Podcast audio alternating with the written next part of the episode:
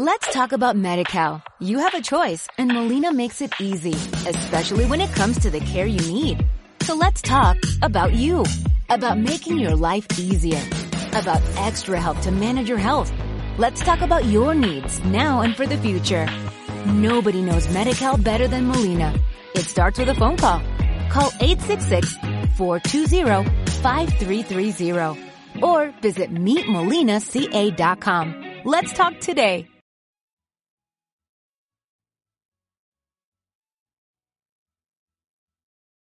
Hola a todos y sean de nuevo bienvenidos a este podcast que se hace solo para ustedes.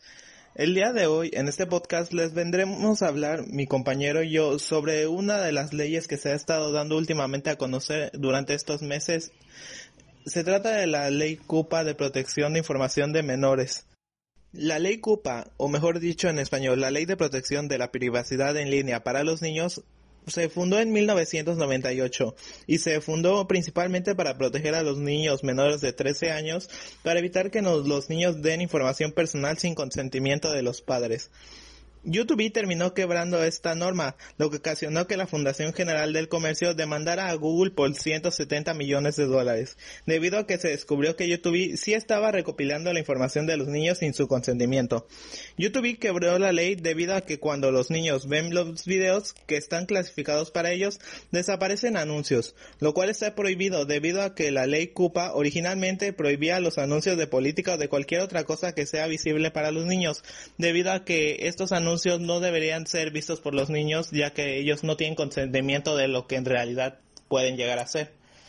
Bueno amigos, como ya saben, YouTube, así como se los ha explicado mi mi compañero Gerardo, ha cometido muchos errores. En particular, la razón de que se está aplicando esta ley eh, se debe a una gigantesca demanda. No indagaremos mucho en eso, pero como ya saben, YouTube tiene muchas políticas y tiene muchos sistemas de seguridad, esencialmente por la protección de menores. ¿Qué es lo que pasa? Que esto siempre perjudica. Cada que hacen un cambio, cada que intentan mejorar, entre comillas, las políticas para sus usuarios y para sus creadores de contenido, solo lo arruinan. Por poner otro ejemplo, una de las tantas políticas de seguridad de YouTube es un sistema de alerta de suicidio. Suicidio.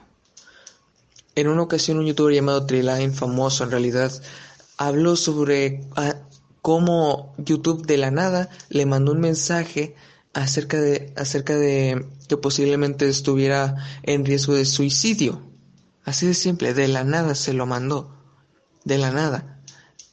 Triline aprovechó y habló muchos aspectos sobre este tema, pero pensemos en este sentido. YouTube simplemente se limita a mandarte un correo automatizado que le será exactamente el mismo para cualquiera que se lo mande con los respectivos números, correos y nombres de agencias para tratar un posible caso de suicidio.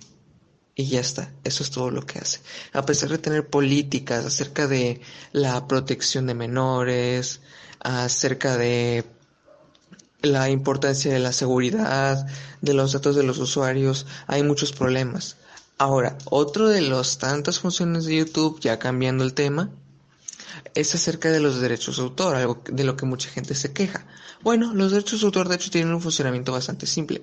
Tú subes un video y si alguien lo roba o toma partes de él de manera ilegítima, en este caso YouTube crea un sistema de seguimiento. Te alertan a ti como creador de contenido y te dan la opción de esperar a ver qué es lo que hace, de tirar su video en ese momento o presentar un cargo formal. ¿Qué es lo que pasa? Que ahora, en el caso de un creador de contenido, en ocasiones YouTube automatiza el sistema.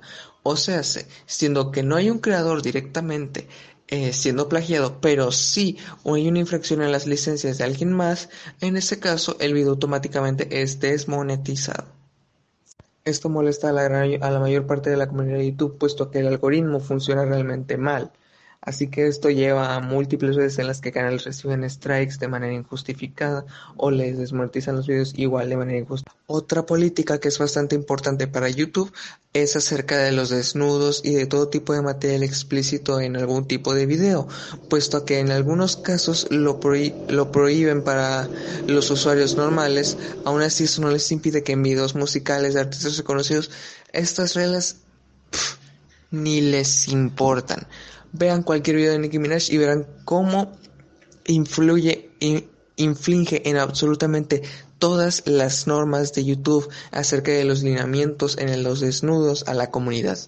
Y como ella hay múltiples casos, mientras que con los youtubers normales son extremadamente severos, incluso con el número uno, con PewDiePie, con PewDiePie incluso.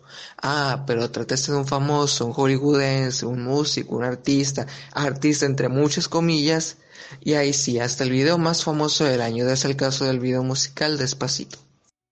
Bueno, esto sería todo por nuestra parte. Les agradecemos de su atención y esperemos que este podcast haya sido de su agrado. Buenos días, buenas tardes o en su caso buenas noches.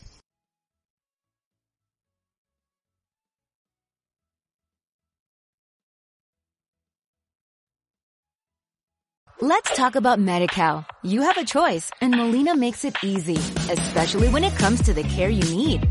So let's talk about you. about making your life easier, about extra help to manage your health. Let's talk about your needs now and for the future. Nobody knows Medi-Cal better than Molina. It starts with a phone call. Call 866-420-5330 or visit meetmolinaca.com. Let's talk today.